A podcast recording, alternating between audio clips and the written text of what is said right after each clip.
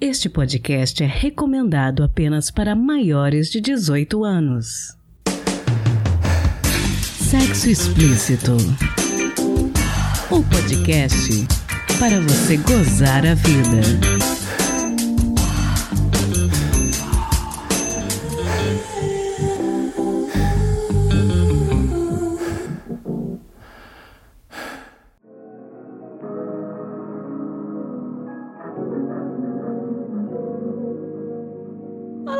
Olá, taradinhos, tudo bem com vocês? Aqui quem fala é Priscila Armani e esse é o Sexo Explícito podcast que acredita que conversando é que a gente se entende. No episódio de hoje, um tema que eu acho que pessoas que não fazem parte de ambientes evangélicos, protestantes ou católicos talvez conheçam pouco: a cultura da pureza. A nossa conversa tem como objetivo esclarecer o que é e por que é tão prejudicial esse conjunto de regras castradoras, especialmente da sexualidade feminina. Conversamos com pastor e psicólogo Leandro Marques e ele fez alguns esclarecimentos importantes que vale a pena você ouvir. Agora, algo que eu preciso mencionar. No final da entrevista, ele fala de alguns cursos que ele ministra e eu não sei se você está ouvindo esse episódio no lançamento ou depois. Então, fique atento ao Instagram dele para ver se ele ainda está ministrando esses cursos e se atualiza quanto a como está o trabalho dele hoje. O Leandro fala o endereço do Instagram dele no final da entrevista e eu também vou colocar o contato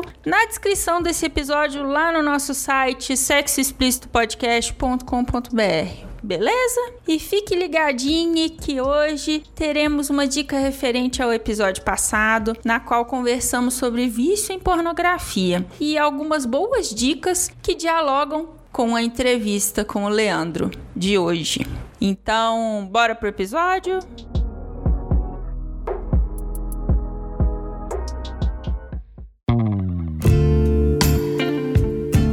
Bom, Leandro, queria que você começasse contando para a gente quem é você, quais são os seus pronomes e o que é que você faz. É, eu me chamo Leandro, eu sou o filho mais velho de três irmãos, eu tenho também três filhos, minha família é uma família de, de linhagem de, de meninos, né?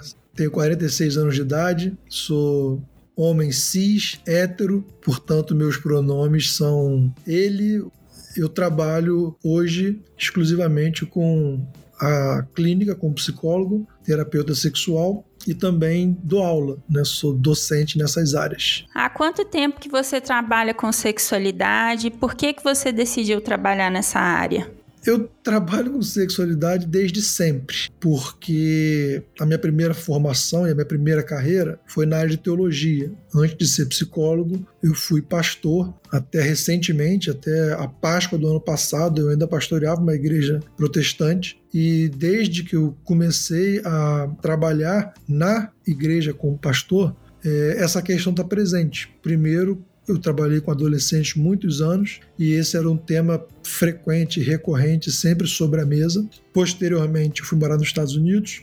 Eu pastorei uma igreja nos Estados Unidos, estudei por lá, e quando eu voltei, eu comecei uma igreja aqui, e novamente esse tema apareceu com muita força, porque eu fazia eventos com casais e eu comecei a mexer com isso. Na faculdade, eu tive a oportunidade de fazer uma disciplina eletiva, e essa eletiva era sobre psicologia e sexualidade. Ali eu me despertei ainda mais, porque ganhei um ferramental diferente, mais técnico para poder lidar com isso. E dali eu fui fazer pós-graduação e, e, comecei a trabalhar profissionalmente com a questão da sexualidade. Hoje eu leciono é, vários cursos que eu mesmo produzo né, e, e disponibilizo através do meu Instagram. E, e dou aula em algumas faculdades, em programas de pós-graduação nessa área. Então, nos últimos anos, eu tenho me concentrado mais nessa parte de docência também. Bom, então você, com a sua experiência como pastor, eu imagino que você se considera uma pessoa religiosa e eu queria entender como que isso impacta o seu trabalho com sexualidade. Eu, sim, me considero a pessoa religiosa. Existe um impacto em tudo que a gente faz quando a gente é uma pessoa de fé Uma pessoa religiosa, ela tem, na sua experiência de vida, um atravessamento quase inescapável da sua convicção de fé para tudo que ela faz. Assim como é também a experiência da sexualidade. São dois eixos estruturantes da personalidade, da identidade. Então, não, não tem como fugir disso. Obviamente, impacta. A grande questão não é se impacta, mas é como impacta o mais importante é, é, entender isso, né? Como que no exercício profissional da psicologia, como que no trabalho é, terapêutico, eu articulo essa possibilidade de ouvir, acompanhar e de alguma maneira auxiliar as pessoas no processo delas com as convicções que eu tenho de fé. Primeiro é importante dizer o seguinte: que, ao contrário do que se pensa, nem toda expressão religiosa é uma expressão alienante, nem toda compreensão da tradição religiosa é uma compreensão que vai produzir é, repressão, que vai produzir silenciamento. Eu acho que Nesse sentido, o critério decisivo é você ter uma experiência de fé que permita ao ser humano fazer experiências de, de liberdade, de escolha, de autonomia e articular isso com a sua responsabilidade. Qualquer teologia, qualquer tradição religiosa, qualquer expressão de fé que tenha isso nas suas premissas, na, nos seus fundamentos, pode ser perfeitamente articulada com um trabalho terapêutico. O problema se dá quando a convicção de fé da pessoa ou do terapeuta desresponsabiliza o indivíduo pela sua própria vida, desautoriza o indivíduo a fazer suas próprias escolhas, aliena o indivíduo de si mesmo, coloca o indivíduo num lugar apenas de objeto de uma ação extraordinária do divino, do sagrado, da, da, da, pessoa de Deus ou da referência religiosa que a pessoa porventura tenha. Aí sim é um complicador. Então a pessoa chega com sofrimento no consultório, ela começa a compartilhar esse sofrimento. E se você simplesmente diz para ela: olha, essa é a vontade de Deus, não tem trabalho terapêutico. Ou se você disser, olha, Deus vai tirar você daí e nada além disso, também não tem trabalho terapêutico. Ou se você disser, eu vou orar por você, vamos orar, esse tipo de coisa inviabiliza qualquer trabalho terapêutico. O trabalho terapêutico pressupõe a autoimplicação. O sujeito tem que se colocar em questão e tem que se responsabilizar pelas escolhas que faz. Então, qualquer experiência de fé que tenha esses contornos inviabiliza um trabalho terapêutico. Mas se eles não estiverem presentes, se ao invés disso a fé ela encorajar a pessoa a ser si mesma, a encontrar o próprio caminho a partir das referências religiosas, a, a fazer opções para si, a se responsabilizar pelas escolhas que faz, aí na verdade o trabalho é potencializado, porque além dos recursos pessoais que a pessoa traz, daquilo que é dela, genético ou aprendido, ela tem ainda outras possibilidades que a experiência religiosa dela traz para ela, abre e, e enseja. Então, eu acho que são duas coisas que podem sim se articular e se potencializar desde que observado esse cuidado que eu mencionei. Essa é uma perspectiva muito interessante sua. E ainda um pouquinho dentro disso que a gente está conversando, queria que você explicasse para os nossos ouvintes que talvez não saibam, não estão familiarizados, o que, que é a cultura da pureza? Essa expressão cultura da pureza, ela é relativamente nova. Ela data aí do início dos anos 90, nasceu nos Estados Unidos, quando um grupo de meninas começou a propagar valores já muito tradicionais, muito arraigados e antigos em várias expressões do cristianismo, mas com o advento né, das redes sociais, com essa, as plataformas de internet, etc., isso ganhou uma nova expressão, uma nova dimensão, e a partir daí ganhou-se ou batizou-se tudo isso de cultura da pureza. Mas, na verdade, o que se entende por cultura da pureza é tão antigo quanto o que a gente chama de história universal. É, desde sempre a partir aí talvez do advento do patriarcado, de lá para cá essa cultura veio se desenvolvendo desde suas raízes mais embrionárias, que remontariam, eu diria, aí, ao final do período neolítico, até hoje em dia essa coisa está presente. Um testemunho bastante óbvio disso, bastante evidente, bastante acessível, é o testemunho, por exemplo, da, da, da Escritura Sagrada, do Antigo Testamento da Bíblia. Você vai encontrar no livro de Levítico lá uma série de prerrogativas com relação à pureza. Então, a ideia de pureza ela está presente há muito tempo no ambiente religioso e nas culturas, porque as culturas são diretamente influenciadas, moldadas muitas vezes pelas tradições de fé, pelas culturas religiosas. Então, quando você pega o Antigo Testamento, a pureza está posta lá. Essa pureza ela tem três componentes fundamentalmente. Ela tem um componente que é dietético, que tem a ver com o que você come, o que você deixa de comer. Tem um componente que é higiênico, que tem a ver com os hábitos pessoais de cuidado com o corpo, e tem um componente sanitário, que diz respeito a cuidados para com a coletividade, que envolve questões além da higiene pessoal, mas questões, por exemplo, com relação a como é que se cuida do lixo, o esgoto, coisas que podem estar causando impureza e contaminando o ambiente ou não, e isso está presente desde os primórdios da história, por exemplo, do, do povo da Bíblia. Né? Só que isso que inicialmente tinha esses contornos, ganha também um contorno espiritual a ideia de que se você tiver o cuidado com o seu entorno, se tiver o cuidado com o seu corpo, com a sua alimentação, se tiver esse tipo de, de atenção, você está mais desenvolvido e mais protegido espiritualmente. E, e essa ideia né, de, de, pureza ela é associada ao divino. Então, espiritualmente, você se torna mais puro também, mais limpo também, mais suscetível à ação de Deus e menos suscetível à ação de coisas ruins na sua vida. E isso vai depois ganhar um novo contorno, que é um contorno moral que aí já não necessariamente é, vai estar vinculado a a religião na sua expressão prática, no entanto, não tem como deixar de negar que na sua origem existe uma influência também. Então, o que hoje se chama de cultura da pureza tem, na verdade, um, um lastro histórico antiguíssimo. Né? Um, é um caminho bastante longo que foi percorrido e foi ganhando novos e novos e novos e novos contornos até os contornos que temos hoje. Agora, essa coisa toda, é, hoje em dia e desde sempre, recai muito sobre a mulher. A cultura da pureza ela tem todo o foco dela na pureza da mulher, porque desde sempre os homens têm a autorização para se comportarem do ponto de vista moral com muito mais liberdade. E as mulheres têm muito menos liberdade, têm que ser muito mais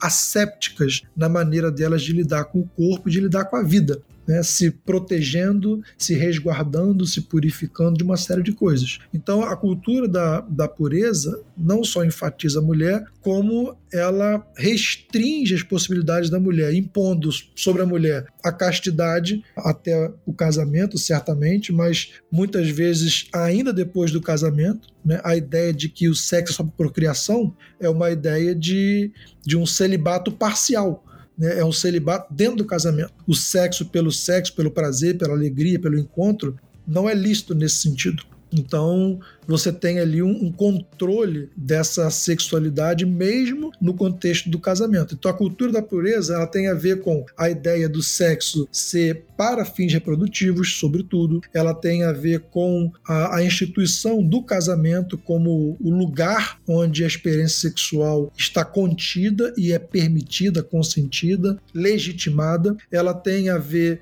com o combate à, à, ideia do aborto, né, a recusa à aceitação do aborto como uma possibilidade, por mais grave que seja o cenário, o aborto como princípio, como regra, é rejeitado, mas a cultura da pureza ela tem todas essas expressões que a gente conhece que majoritariamente vão cair sobre a mulher. Pesa muito mais para a mulher do que pesa para o homem. Então, esse conjunto basicamente de restrições, mas também de algumas obrigações, constitui isso que se chama de cultura da pureza.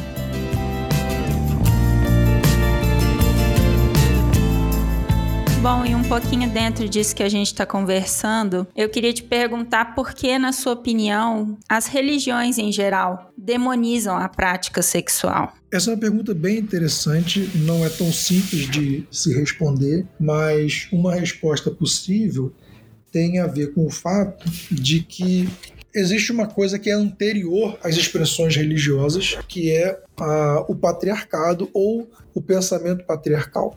Quando a gente faz um recuo histórico, se a gente for até a pré-história, por exemplo, as sociedades eram muito diferentes das sociedades que nós temos hoje. E basicamente a distinção que existia, que a gente pode marcar daquele tempo para cá, é a distinção de que até o período neolítico as sociedades eram basicamente centradas na figura da mulher.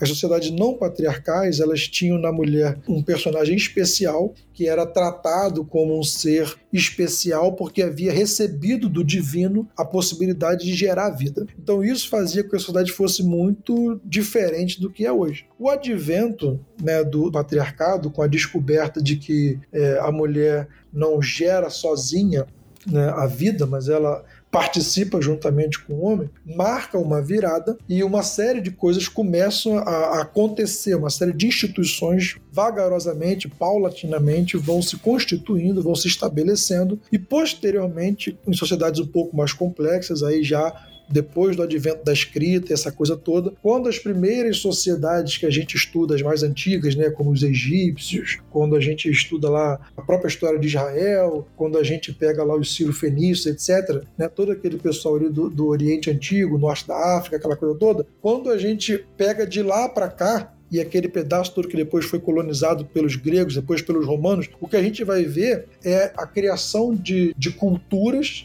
barra religiões todas elas já moldadas pelos valores do pensamento patriarcal. Então, assim, as religiões têm essa atitude mais hostil à sexualidade porque desde sempre elas procuram controlar os corpos. Porque o controle dos corpos é algo que faz parte da dominação masculina. E não é, portanto, a, a religião que é responsável primordialmente por esses fenômenos de hostilidade, de animosidade em relação à sexualidade, mas é na verdade algo anterior que estabelece isso como como pano de fundo a partir do qual a religiosidade vai se constituir. Então, o interesse no controle dos corpos, sobretudo do corpo feminino, e no controle também da prole, dos filhos, porque isso tem a ver diretamente com o controle das propriedades, né? O filho e a linhagem, eles são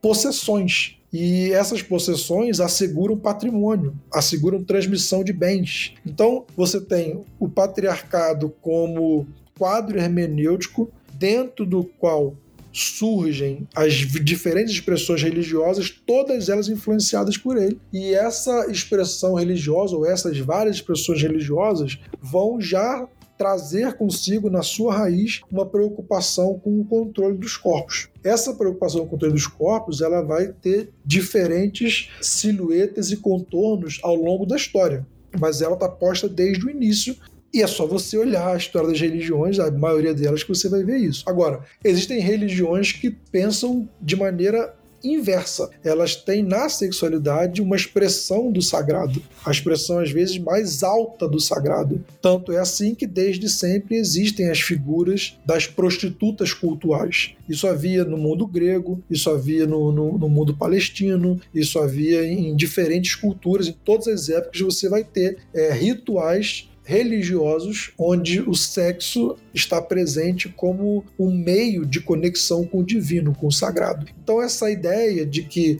a religião é sempre hostil, a experiência sexual como um todo, ela é parcialmente verdadeira. Ela não é totalmente verdadeira, mas é importante salientar isso, que existe algo que é anterior a isso e que muitas vezes não é citado, não é mencionado, não é lembrado, o que produz um olhar pejorativo para o fenômeno. Né? A gente olha para tudo isso e às vezes não tem uma compreensão tão abrangente e nem tão perspicaz quanto poderia. Né? Muito facilmente a gente vai ter uma visão caricaturada de tudo isso, o que enfraquece o diálogo, empobrece análise e, no fim das contas, mutila né, a experiência, porque vai amputando possibilidades de outra sorte estariam presentes. Essa é uma colocação muito interessante sua, porque, inclusive, eu gravei um episódio um tempo atrás com a Franci Rose, falando a respeito das relações do sexo dentro é, do Islã, do islamismo. E, é, segundo o Corão, eles são um pouco mais, digamos assim, liberais em alguns aspectos até do que o catolicismo mesmo. Desde o Corão já é previsto o direito da mulher, se ela se sentir é, a vontade de se divorciar, né? Então, essa colocação sua é perfeita, porque de fato, quando a gente olha, ainda mais agora que a gente está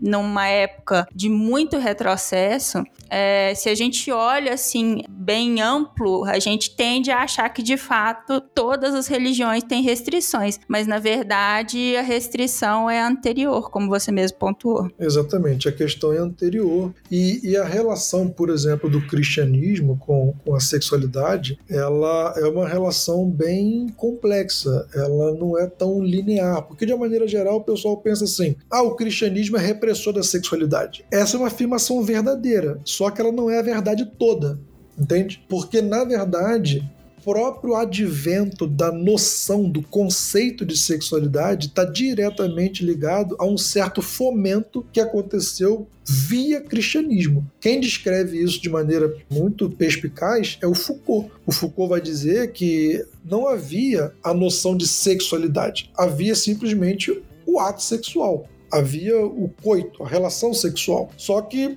à medida em que as pessoas, já a partir do século IV, depois do cristianismo se torna religião oficial do império e começam a surgir as catedrais e começam a surgir as paróquias, né, com os seus párocos e aquela coisa toda, e surge a confissão como sacramento, essa coisa toda, as pessoas vão se confessar. E no processo de se confessar, elas vão dizer que se relacionaram sexualmente com A ou com B. E aí o, o confessor, né, que está ali ouvindo, né, aquela confissão, vai começar a incitar uma fala sobre o sexo, dizendo o seguinte: mas o que foi exatamente que aconteceu? Como foi que aconteceu? O que ensejou isso? O que deu oportunidade para que isso acontecesse? Qual foi a sensação que você teve? E quanto mais se falava sobre isso no, no segredo do confessionário, mais se nutria, de certa maneira, a chama dessa questão sexual. E isso foi sendo de maneira muito ambivalente fomentada e levada adiante até que no século final do século XIX já existe uma certa ideia de que tem duas coisas diferentes envolvidas nessa questão toda do relacionamento sexual. Uma é o ato em si e a outra é todo o universo de sentidos, de sensações, de imaginário que está anexada ao ato em si. E todo esse universo de representações, todo esse universo de sentidos, tudo isso que orbita em torno do ato sexual em si, foi nomeado então de sexualidade. A, a noção de sexualidade ela é super tardia. Era do final do século XVIII, é, 1800 qualquer coisa, final do século XIX mas a experiência sexual está desde sempre aí com a humanidade, né? Então, assim, quando a gente começa a ganhar perspectiva e olhar isso desse modo, você pensa, cara, que loucura. Então quer dizer que o cristianismo participou diretamente da construção disso que é um conceito hoje que todos nós usamos de maneira supernatural como se sempre existisse, o que não é verdade. É uma coisa datada, que tem uma história, que foi cunhada, batizada num certo tempo especificamente, com uma intenção, inclusive, né? e está ligado ao cristianismo. Né? Paradoxalmente, ou de maneira super ambígua e contraditória, o que você tem é a religião que é mais acusada de ser castradora e repressora foi aquela que, no dizer de Foucault, mais contribuiu para que a sexualidade viesse a se tornar isso que nós conhecemos hoje. Muito interessante. Bom, eu imagino que no seu trabalho, tanto como pastor quanto como psicólogo, você já deve ter visto muitos pacientes impactados pela cultura da pureza. Quais podem ser, na sua opinião, os principais efeitos dessa cultura na sexualidade das pessoas? Com certeza eu já vi muito, desde sempre eu vejo.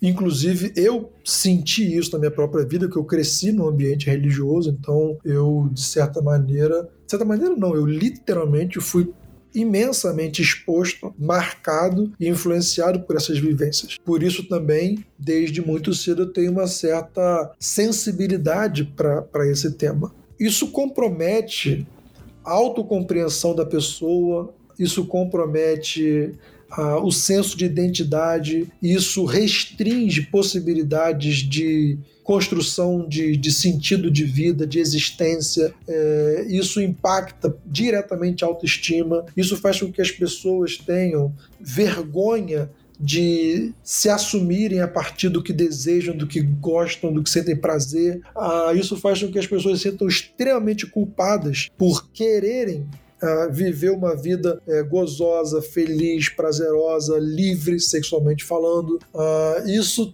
produz interdições muito profundas na vida das pessoas, que faz com que elas se auto-sabotem, faz com que elas é, se coloquem sucessivamente em relacionamentos abusivos. Isso faz com que a pessoa não tenha maturidade, por exemplo, para reconhecer quando está num relacionamento abusivo. E muitas vezes faz a pessoa é, acreditar que aquela relação é natural e válida porque a pessoa culpada busca castigo. E se ela está numa relação onde ela sofre, aquilo faz sentido para ela, então ela permanece naquele lugar. Cultura da pureza, ela legitima uma série de atrocidades e ela destrói a identidade, a, a saúde afetiva, a saúde sexual, ela impacta o corpo da pessoa fisicamente, fisiologicamente e psiquicamente. Então, assim, os efeitos e as consequências disso são capilares, eles vão se multiplicando, se ramificando e vão atravessando a vida nos mais diferentes níveis e sentidos possíveis. Relacionalmente, ela impacta a vivência da pessoa, é, afetivamente, cognitivamente, é, psiquicamente, existencialmente, é muito destruidor tudo isso. Se você for parar para pensar, a primeira pergunta que a gente faz para uma pessoa que descobriu que está grávida é qual é o sexo da criança? Primeira pergunta que você faz: Nossa, está esperando bebê, coisa linda, qual é o sexo? Ou seja, a sexualidade ela é definidora desde antes da gente nascer de quem a gente vai ser. E se você cresce com a ideia de que o sexo e a sexualidade são coisas perigosas, são coisas que o demônio usa, são coisas que você deve sempre olhar com suspeição, que o prazer é uma coisa que não agrada a Deus. Se você cresce repetindo isso para você e acreditando nisso, você predispõe, você condiciona o seu corpo para reações tremendamente negativas em face dessas experiências, que são experiências inevitáveis não tem como a gente evitar. Mas a cultura da pureza, por exemplo, ela vai dizer que você não só não pode viver a sua sexualidade, a menos que em certos contornos muito específicos e restritos, mas ela vai dizer que você não pode sequer pensar sobre essas coisas. Eu atendi até recentemente uma, uma senhora que casou-se aos 17 anos, grávida, ela conheceu um rapaz na igreja, eles começaram a sair algumas vezes. A primeira vez que eles tiveram a chance de ficar sozinhos, eles tiveram uma relação sexual muito atrapalhada, aquela coisa meio: o que a gente está fazendo? A gente talvez não devesse fazer isso, mas tá gostoso, vamos fazer, não vamos fazer. Por fim, tiveram ali uma relação e ela engravidou dessa única relação sexual que ela teve ela foi vítima dentro de casa de toda sorte de preconceito, de violência é, verbal, física, simbólica. Ela foi excluída da igreja, disciplinada. Foi um horror tudo que ela viveu pelo fato de ter transado, de casar e ter engravidado. Bem, acabou que ela se casou com esse homem e a relação sexual, segundo a descrição dela, sempre foi muito difícil, porque o homem era muito ansioso, criado também nesse contexto, entendendo que sexo é uma coisa que você não é boa, não é, não é pura, não é limpa, e enfim, todos aqueles traumas que ele trazia com ele. Então ele, muito ansioso, ia transar com ela, ejaculava em questão de segundos, e ela, depois de alguns anos assim casada, ela vivia uma insatisfação terrível sexualmente falando. E aí ela começou, na cabeça dela, a fantasiar como seria um outro relacionamento. Só que ela não estava ainda sequer fantasiando como seria uma outra experiência sexual. Ela simplesmente imaginava como seria estar num relacionamento com um homem talvez mais seguro de si, talvez mais cortês com ela, mais cuidadoso, mais atencioso porque ela disse que depois de anos de casada, ela já, já tinha tido dois filhos, ela não fazia ideia do que seria um orgasmo, do que era ter prazer no sexo, e naturalmente, criada numa cultura como essa, ela sequer se tocava, se permitia ter a experiência do alto prazer, da masturbação. Então essa mulher começou simplesmente a fantasiar que ela estaria um dia sendo levada para jantar por um homem romântico num lugar gostoso, agradável, bonito, tomando um vinho. E ela disse que uma vez ela foi à casa da família dela e ela tem um irmão pastor e eles fizeram uma roda de oração. E no momento da roda de oração, o irmão começou a entregar uma mensagem supostamente da parte de Deus para ela, dizendo o seguinte: Eu sei que você tem nos seus pensamentos traído seu marido. E aí o irmão ainda acrescentou: Se você não parar com isso, Deus vai matar você. E essa mulher chegou aqui no, no meu consultório com uma síndrome de pânico gravíssima, gravíssima, gravíssima, uma alergia crônica, um troço assustador. E depois, né, no processo de escuta e, e acompanhando ela, a gente foi identificando todas essas coisas. E por fim, felizmente, ela foi se resolvendo, elaborando todo esse sofrimento e os sintomas foram desaparecendo. O que deixa claro que todos eles tinham uma origem psíquica. Tudo isso tinha a ver com o que ela ouviu, com o que ela interiorizou, com o que ela acreditou, com o que ela tomou como verdade, com aquilo que, de certa maneira, ela permitiu que fosse feito a ela, de certa maneira, ela fez com ela mesma, de certa maneira, foi feito a ela por outras pessoas. Tudo isso diretamente relacionado a essa experiência, a esse universo de uma religiosidade que não sabe o que fazer com a sexualidade. Então, nega, então proíbe, então reprime, então demoniza. E isso traz estragos, né? Isso faz estragos na vida das pessoas, no nível prático, né? Até no nível mais abstrato e simbólico possível. Então eu, eu sempre digo isso. A gente não, não se dá conta, mas a gente leva o Deus para a cama. A gente leva Deus para a cama. Tudo que a gente pensa sobre Deus impacta diretamente o que a gente pensa sobre sexo e como é que a gente transa eu costumo dizer também, né? Basta você dizer para mim quem é o seu Deus que eu vou saber dizer para você como é que é a tua vida sexual. Porque a relação é muito direta. Sexualidade e espiritualidade são duas faces da mesma moeda. São duas identidades muito definidoras de como a gente se percebe, se coloca na vida e tem em comum o desejo.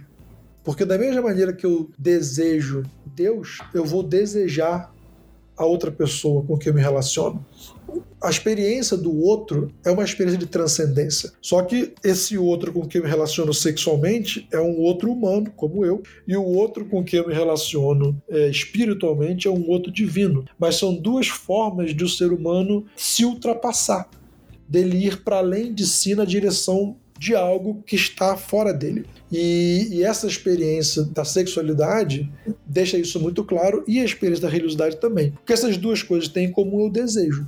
Tanto a, a mesma pessoa que deseja, Deus deseja o outro. Agora, se esse desejo por Deus é marcado por medo e culpa e, e vergonha, a relação sexual fatalmente vai trazer alguns desses componentes. É muito difícil que não seja assim.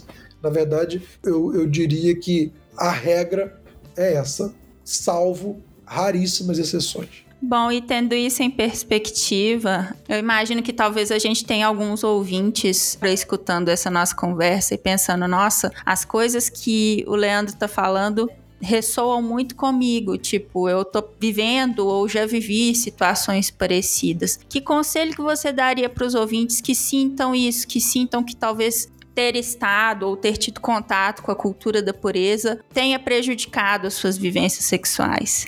Eu recomendo algumas coisas. Obviamente, eu recomendo terapia para quem tem sofrimentos emocionais e existenciais e relacionais em função disso. Eu recomendo terapia sexual para quem está lidando com disfunções sexuais, possivelmente em razão disso. Muitas pessoas, muitas pessoas vão desenvolver disfunção erétil, anorgasmia, vão desenvolver o enfraquecimento do desejo ou a perda do desejo sexual, enfim, dor no sexo por conta de convicções religiosas que tem com relação a isso. Enfim, são muitas as questões que podem aparecer na prática sexual em si, na vivência da sexualidade por conta de questões assim. Então, para esses casos, é indicado terapia sexual e, de maneira mais ampla, eu recomendo fortemente uma releitura da própria fé, dos próprios símbolos de fé no caso cristão, sobretudo,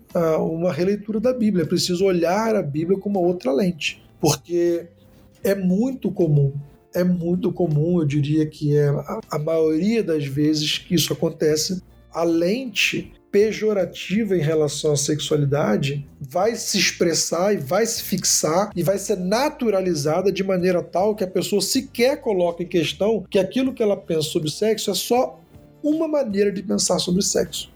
Então, eu sempre recomendo que as pessoas se abram para outras leituras possíveis da Bíblia. É importante você ouvir pessoas que tenham convicções diferentes das que você tem, porque se as que você tem estão deixando você nesse lugar de tanto sofrimento, tanta angústia, tanto adoecimento, cara, alguma coisa vai ter que mudar nesse olhar que você tem sobre o texto sagrado.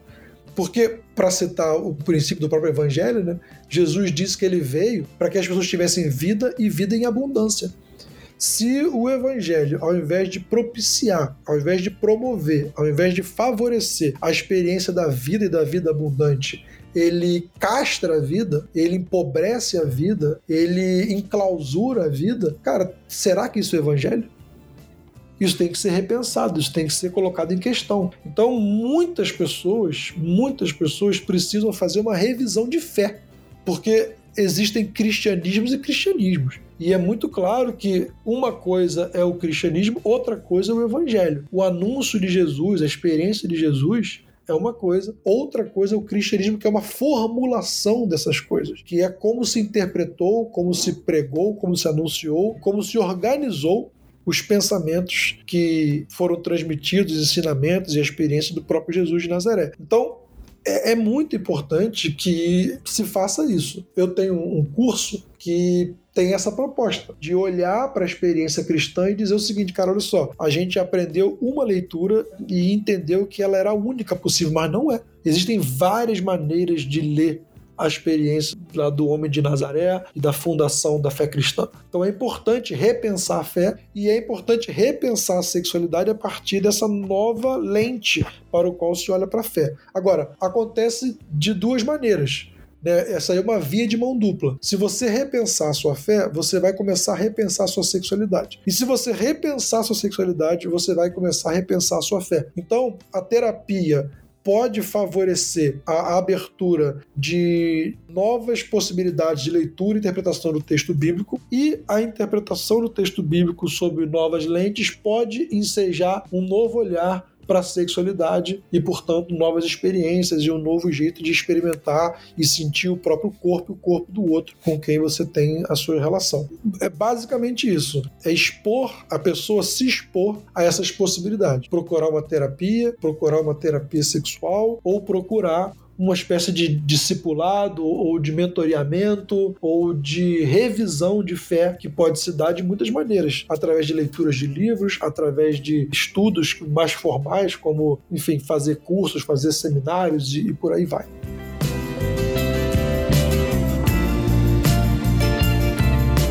Leandro, eu quero te agradecer muito por ter tirado esse tempinho para conversar com a gente desse assunto que é tão importante, impacta a vida de tantas pessoas. Quero te pedir para você deixar suas redes sociais, seus contatos, falar um pouquinho a respeito do seu curso, caso os ouvintes queiram continuar essa conversa. É, eu tenho um perfil no Instagram, @lefredmarques. Lá nesse perfil eu basicamente coloco frases que são provocações e essas frases tratam de três temas, basicamente: psicologia, sexualidade e espiritualidade.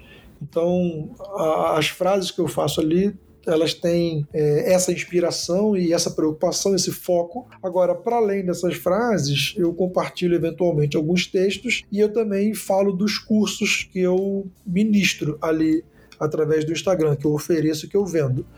Eu vou dar um curso chamado Sexualidade e Saúdes Impossíveis. Esse in entre parênteses, né? jogando com a ideia de ser possível ou impossível. E esse curso nasce da seguinte premissa: de que o ideal de saúde sexual contemporâneo está adoecendo muita gente. Tem muita gente entendendo que ter saúde sexual é algo bastante diferente do que talvez seja possível se viver na prática. E por conta disso estão adoecendo, querendo viver experiências que talvez não sejam acessíveis para a maioria das pessoas.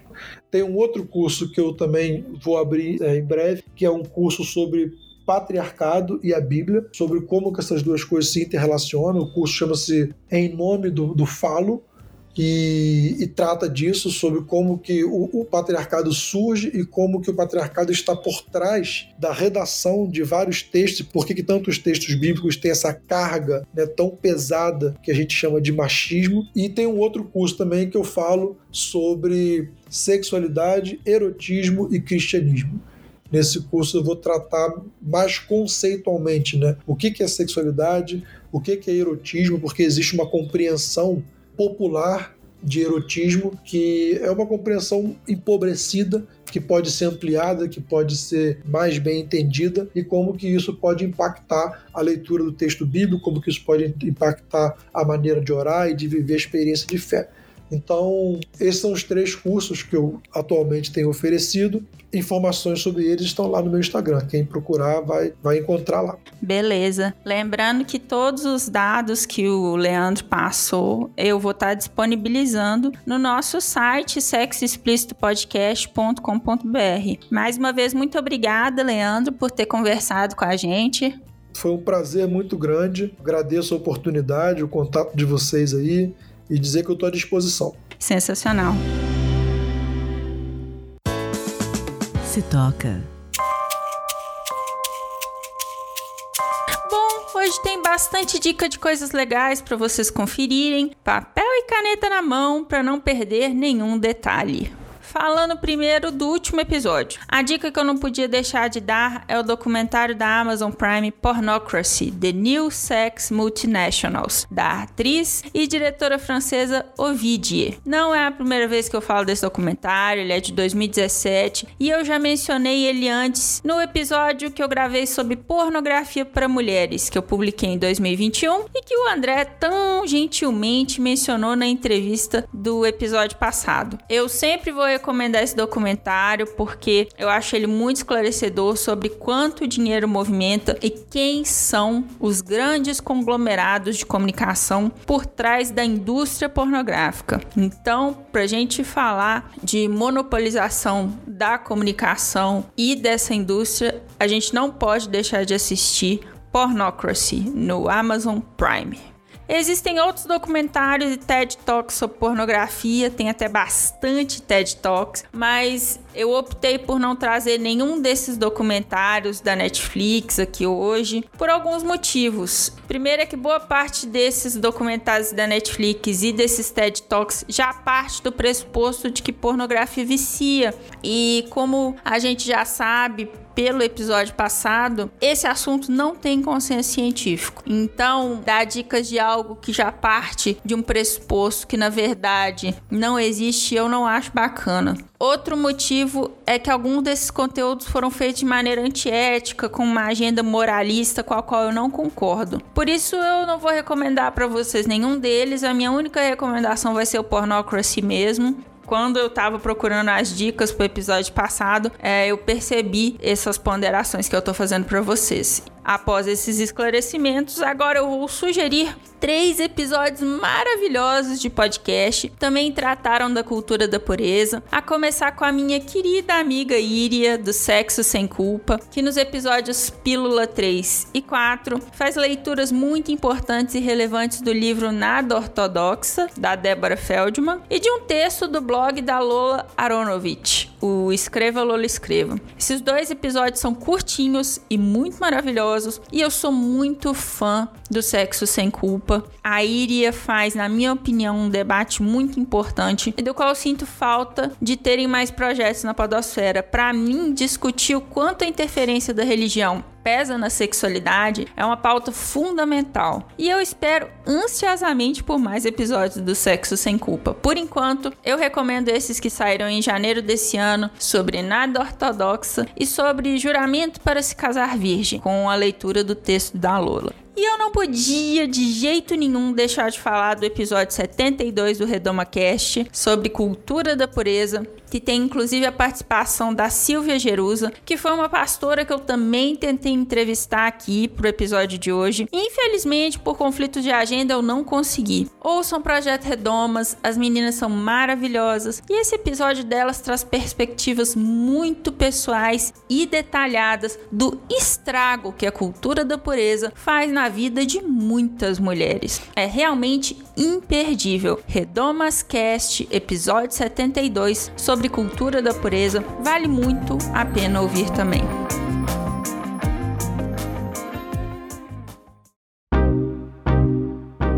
Esse foi mais um episódio do podcast Sexo Explícito. Foi bom para você? Lembrando que todas as informações sobre esse e os demais episódios estão em sexoexplicitopodcast.com.br. Nosso site é o melhor lugar para você ouvir o nosso podcast. Pedimos a você que, se possível, não ouça o Sexo Explícito pelo aplicativo Verdinho, dê preferência por nos ouvir pela Orelo, onde cada play vale dinheiro. Este programa foi editado pela Voz Ativa Produções, produtora de audiovisual independente de protagonismo preto, feminino e LGBTQIA+.